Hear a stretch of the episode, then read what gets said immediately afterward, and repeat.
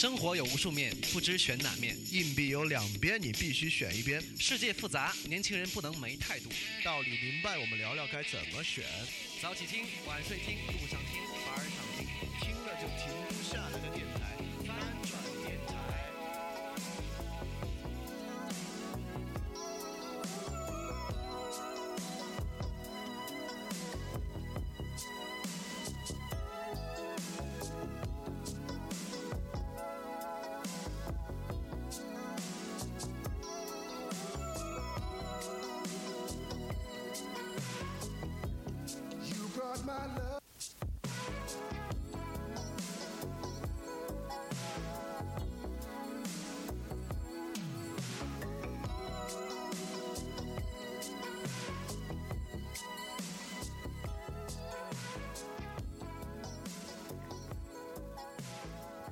大家周一晚上好，欢迎继续收听发展电台。本次呢，我们分享的是一个大家都很想知道，但都不太知道，连我都不敢说到底是不是知道的一个话题——量子理论。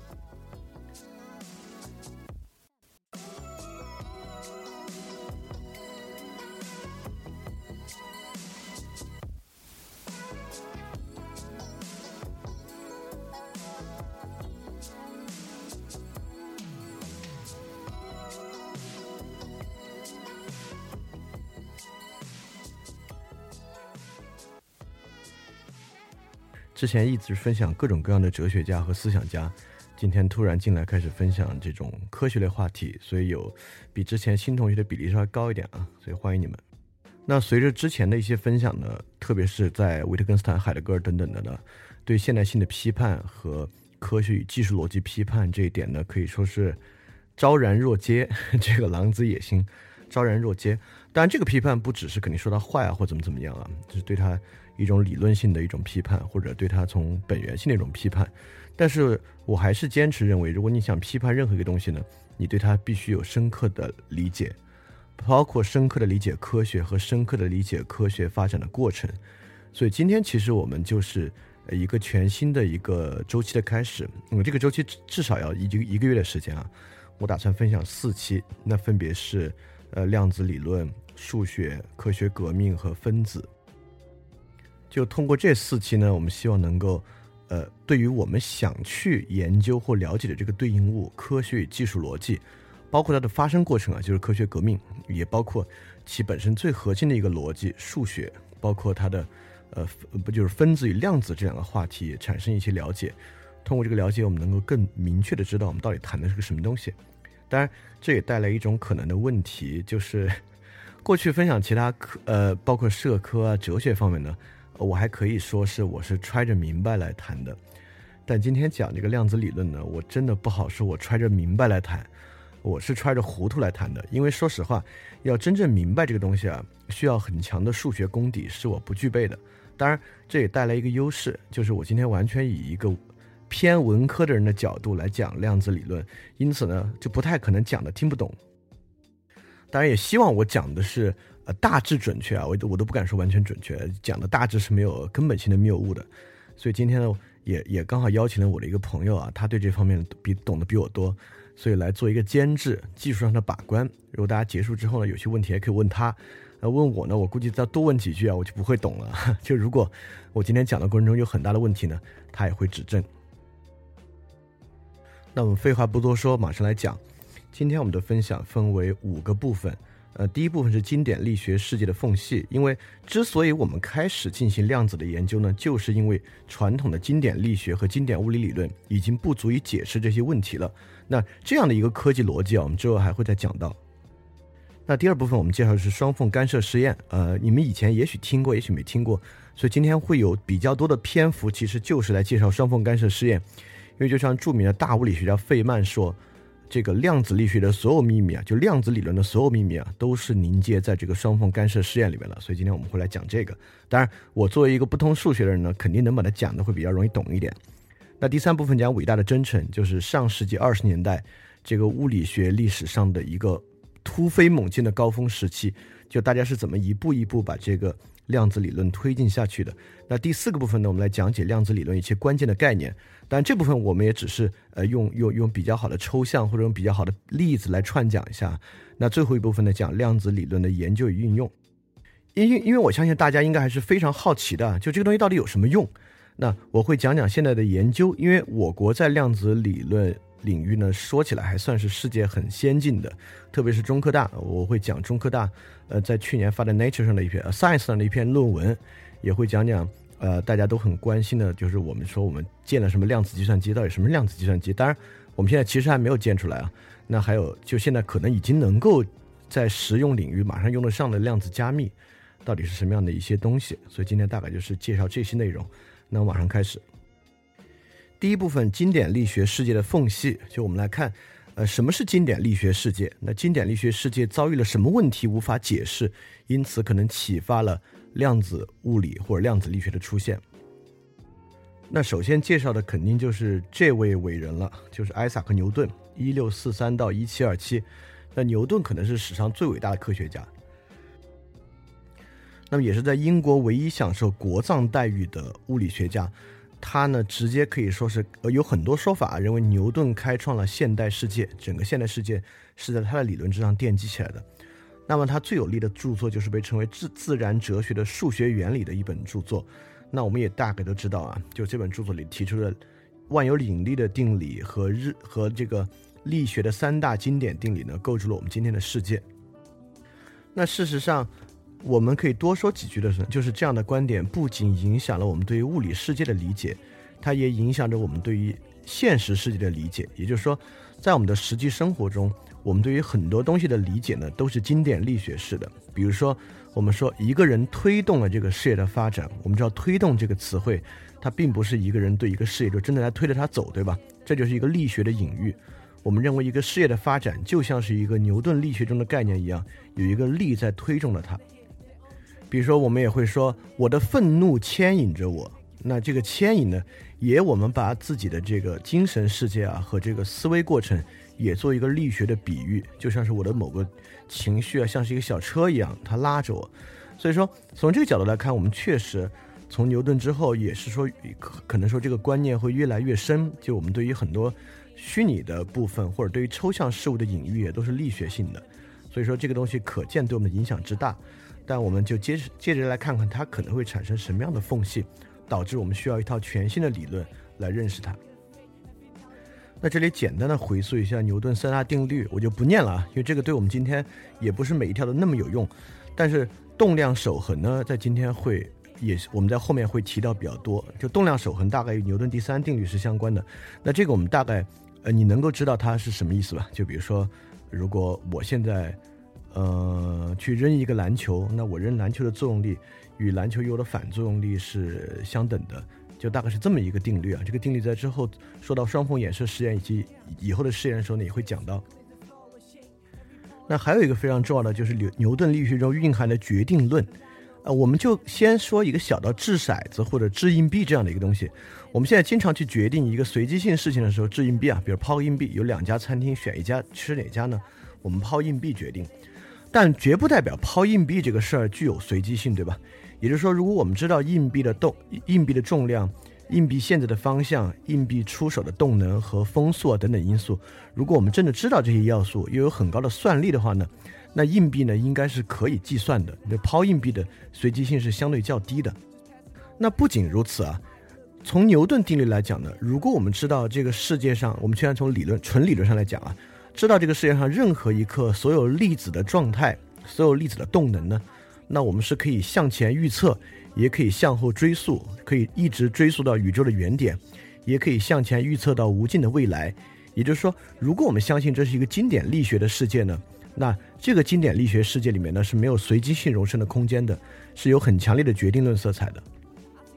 那我们可以想象，同样这样的观点深深地渗透在了我们对很多其他事情判断里面。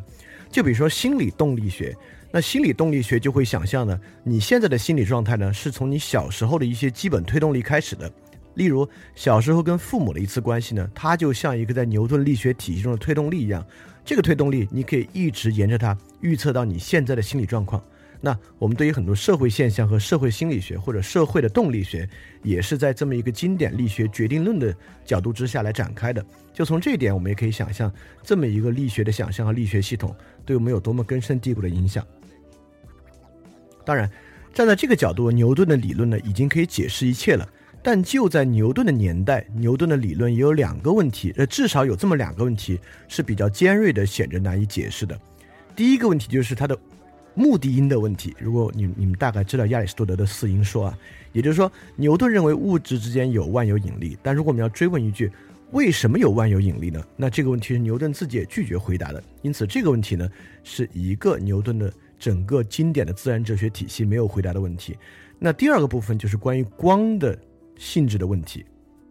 我们知道光在自然界里面是一个非常独特的存在啊，那特别是在牛顿所处的基督教国家呢，那光更是一个。在其他，就是在所有物质世界里面更特殊的一个存在了。所以，当牛顿肯定也会对光学的问题进行一些呃响应，进行一些回应。那这个回应还不是一篇文章或一两句话啊。那牛顿是直接写了一本重要的书，就叫做《光学》。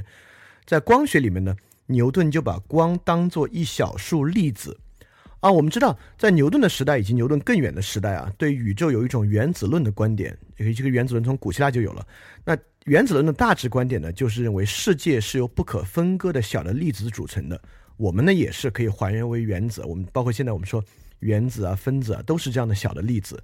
那么光呢，在牛顿的年代，我们知道牛顿、莱布尼兹有莱布尼兹就有单子理论，对吧？在他的哲学里面，所以当时原子论在社会上呢，应该是一个很居于中心地位的关于世界本质的一个理论。所以光也是一样。所以牛顿将光解释为一小束粒子。但在那个时候，将光解释为粒子啊，应该是没有太多精密的数学在背后做支撑，或者实验做支撑的。那真正对这个问题产生根深蒂固影响的，就是麦克斯韦一八三一到一八七九，就麦克斯韦的电磁学说，我们高中物理都学过啊，就高中物理，我们用大拇指去比左 比右啊，这就是在麦克斯韦的电磁理论之中的。那麦克斯韦是。直接测出了电磁波会以恒定的速度传播，而这个速度呢就是光速，因此麦克斯韦也反向得出光是一种电磁波。那下图就可以看出啊，就是光在电磁波里面只是波长非常特定的一类电磁波，就是可见光啊。就这类电磁，我们可我们甚至可以说，这类电磁波呢可以看到，其他的电磁波呢就不能看到。那么我们所以说，我们又有时候把其他的行星和恒星呢。就是比喻为某种发射电磁波的，因为你知道我们现在能够看到的星星呢，只是它们的电磁波的波长呢，恰是恰好可见。那其他行星也发了各种各样的电磁波，所以整个宇宙背景是一个非常纷乱的电磁波环境。有些我们只是看不到。所以说，麦克斯韦确定了，或者麦克斯韦提出了光是一种波的观点。那么这个观点啊，将始终贯穿我们今天所有的论述，就是光到底是粒子。还是波，以及我们到电子是粒子还是波，以及到我们自己宇宙万物是粒子还是波，那这个就是会成为我们今天最核心的一个论述和最核心要介绍的一个东西。而量子理论呢，也就是在对这个的揭示和发现之上产生出来的一个新的物理体系。那这里可以多说一句啊，就什么是量子？因为我我们只总知道原子、分子，就即使你不知道它细节是什么，你你大概知道它是一种构成世界的微粒。那量子是不是一种构成世界的微粒呢？不是，量子是一种是能量的一个单位，它是能量一份一份能量的单位，所以我们很快就会接触到这个概念了。那么马上往下，从光的波的理念呢，我们怎么一步一步走向这个传统经典物理世界的缝隙？就透过黑体。黑体是这样一个东西啊，我们可以想象你家里的电灯，这个灯啊是很烫的，哎，或者这么说，在太阳之下，去这个有一块铁板，这个铁板在太阳下面是非常非常烫的。但是呢，比如说你夏天穿一件黑色的衣服，我们都知道黑色吸热啊，什么意思？也就是说，如果你夏天穿这块铁皮，或者穿着一个呃反光的衣服走，我们知道。很多酒店或者窗帘就是那种隔热的窗帘，所以隔热的窗帘呢，大致对外面那一层呢都是这种反光材质的，对吧？因此呢，它可以把光反射出去，而比较少的接受热能。所以说，黑体呢是我们在理论上认为的一种物质，这个物质是纯粹的黑色，因此它它在它的表面丝毫也不反射光，而将光的热能呢全部吸收。所以说，这个黑体呢，它并不以热能的方式把这个东西发射出去，而是以辐射的方式把它吸收的热能对外发射。所以之前我们就设计过这样的实验啊。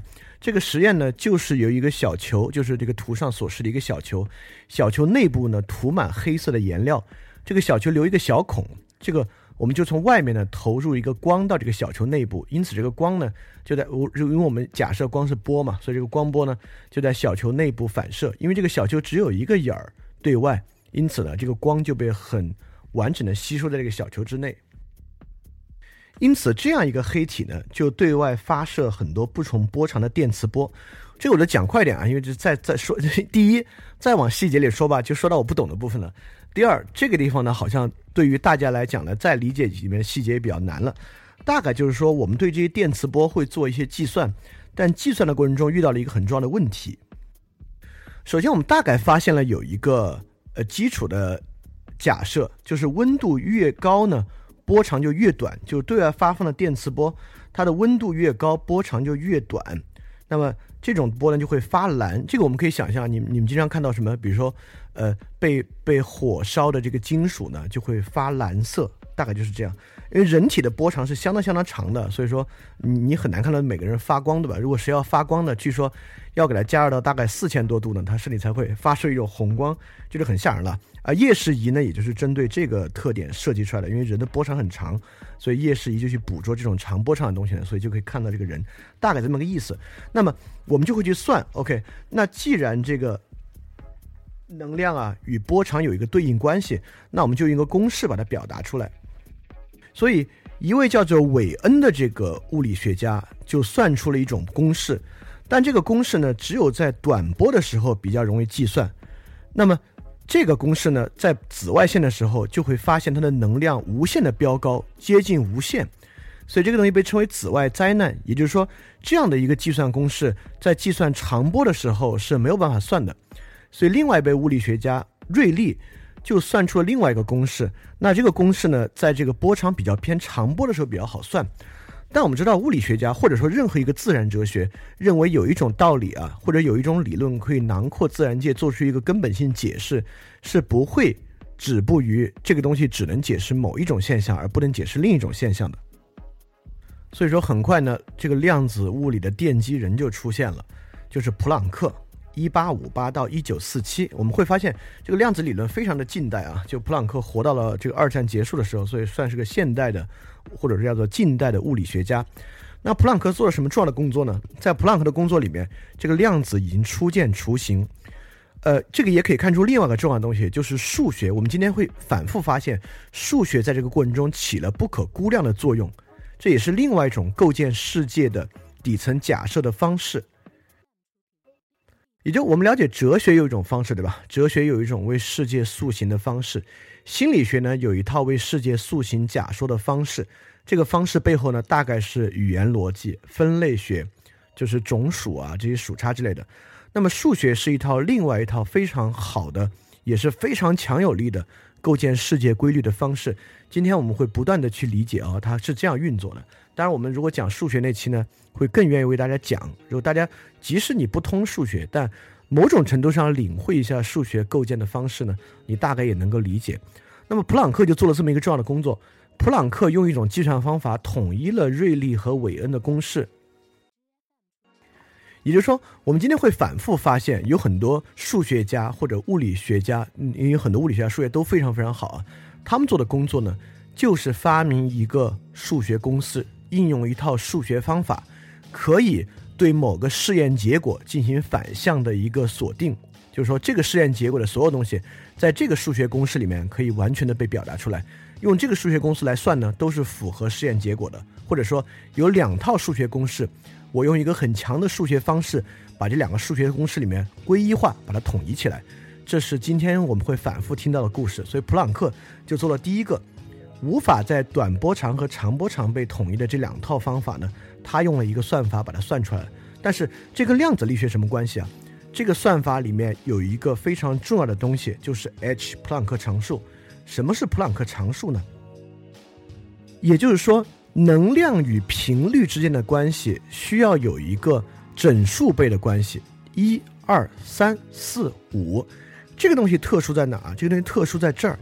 也就是说，比如说我们现在说我呃在经典物理世界里面啊，比如说我踢我去投一个篮球，那我的出手动能呢应该是连续的，对吧？呃，我如果这个这个出手动能用呃比如这个力度这个力量啊用牛来做单位的话，那我可以以一牛，也可以两牛，但我同样也可以在这分割，有没有可能一点一牛、一点二牛，对吧？也就是说，如果我从手摸到一个墙，到我逐渐发力来推这个墙的过程呢，我们会认为这个力是连续的，对吧？它是不可分割的。我们如果做出来呢，它是一条呃一个曲线或者是一个直线的关系。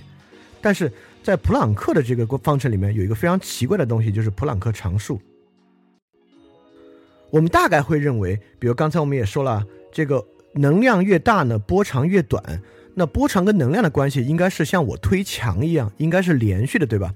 但是在普朗克这里，如果你要把它统一起来，你就不得不引入一个常数，它导致能量跟波长的关系就不是连续的了。也就是说，能量跟波长的关系，就像我们我们可以举个这个例子啊，就就像我喝水，我可以想象我能够只喝一口，甚至只喝一滴。如果这个容器合理的话，我可以只喝半滴，但在普朗克这个地方呢，你喝水就必须一杯一杯的喝，它是离散的。所以普朗克做出了一个非常重大的一个突破。这个突破我们在后面也会发现，在其他地方又反复反复的出现，反复反复的启发之后的物理学家采用这个逻辑来做，就是因为在普朗克之前，在牛顿的经典力学世界之中，一切都是连续的，而在普朗克的物理世界之中。能量和物质是离散的，而这个呢，就直接启发了量子的概念。所以，什么叫量子？量子呢，后来后来其实是从光量子里面演化过来的。所以，量子呢，指的就是这种能量的最基础单位。所以，能量不是线性的，而是离散的。能量必须是一份一份的。那这个东西有什么作用？我们之后会逐渐来说到。哼 这个我想举一个跟生活相关的例子啊，也就是说。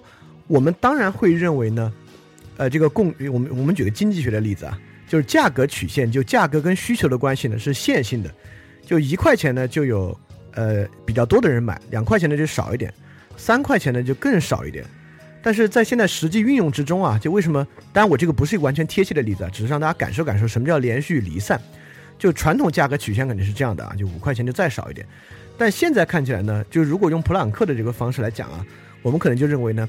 价格曲线的明显变动呢是十块十块的，所以九块钱跟八块钱跟五块钱可能差不多，啊九块钱跟十二块钱呢就有点不一样，也就是说它是一梯度一梯度的。我们也知道现在很多定价都是九块钱、十九块钱、二十九块钱、三十九块钱，对吧？所以也没有谁用它的价格策略呢是三十八块钱、三十二块钱。所以这某种程度上确实也说明了在人的意识之中啊，就是对于数量的是一级一级的。而不是连续的，而这个呢之后就会变成不是这个，就是普朗克常数就会变成量子物理中非常著名的能级的概念，而不是连续的能量是一个线性的概念。那我们马上来看第二个是谁又提出了新的假设。那么第二个重要的一个试验啊，就是启发了量子力学的，就是光电效应。光电效应大概的意思是，有一些光啊照在这个金属的表面，就会发火花，呲啦呲啦呲啦发火花。然后后来我们发现，这个火花呢其实是逃逸出来的电子，就是有一些光照在这个金属表面的电子就跑出来了。而这个光呢，通过我们的后来的实验，我们发现呢它就是紫外光。所以我们刚才通过那个光谱，你会发现啊，就紫紫紫光呢就是赤橙黄绿青蓝紫青蓝紫。它的这个关系呢是频率的关系，就频率高低的关系。但是光呢也有强弱，比如说同样是红光，我我这是一盏红光灯，我拿十盏红光灯过来呢，它的光的亮度呢就强，所以光呢可以有亮度。我们的实验室发现了这样的东西啊，就是只有频率跟这个电子的逃逸有关，而亮度与电子的逃逸没有关系。也就是说，即使你是拿红光或者红外光来照，你拿多亮的亮度来照这个金属呢？都不会发现电子的逃逸现象，但如果你拿紫光照呢，就即使是很微弱的紫光呢，也会发生瞬间的发生微弱的电子逃逸现象。所以这个东西我们就发现了，光的能量只与光的频率有关，跟光的亮度没有关系。但我们就会想了，如果光是波的话，那应该跟它的亮度有关系。你我我们可以想象水波嘛，水就是水。那如果水波涛汹涌的，那力量就大的要死。就如果只是小水波的话呢，不改变什么。但如果水波够大的呢，可以拍就变成大的洪水，就有很强的这个破坏性。所以从这个角度，我们在想，光会不会其实不是波，它其实是个例子。当然，爱因斯坦就是通过这个得了一九二一年的诺贝尔物理学奖，讲的是关于光产生和转变的一个启发性观点。这个地方其实挺挺讽刺的，就爱因斯坦到晚年是不太认可量子力学的，但他获得。呃，诺贝尔物理学奖的这个论文呢，恰恰是直接启发量子力学的。因此，光电效应我们看出了光的粒子特征，但这地方很有意思啊。我们讲的光粒子特征呢，是频率低的能量就低，光的频率高能量就高。但频率啊、波长啊是来形容波的。虽然在这里我们发现了光的粒子特征呢，但却还是在用波来说它。那么，这个光是粒子是波到底有什么要紧？就我们讲了这么多，那看来啊，这个传统物理世界的崩塌或者它的缝隙呢，与这个光有极大的关系。那我们马上就来讲这个双缝干涉试验。前面的部分稍微有点闷啊，但双缝干涉试验绝对有意思。双缝干涉试验讲到后面呢，其实就是一个令人毛骨悚然的鬼故事。我我我这不是为了吊你胃口才这么讲啊，会发现很多匪夷所思的现象，而这些现象呢，恰恰反映出了量子理论和量子物理世界的的神奇。所以，我们马上来讲双缝干涉试验。非常感谢你收听本节目。如果希望每周一加入微信群，跟我们一起学习、提出问题、看到每次分享的 keynote，可以微信添加“想借 Joy Share”，想借的拼音 x i n g j i e，Joy Share j o y s h a r e，并说“牛津通识读本”，就可以被我们拉入群中，每周一起学习了。欢迎你来。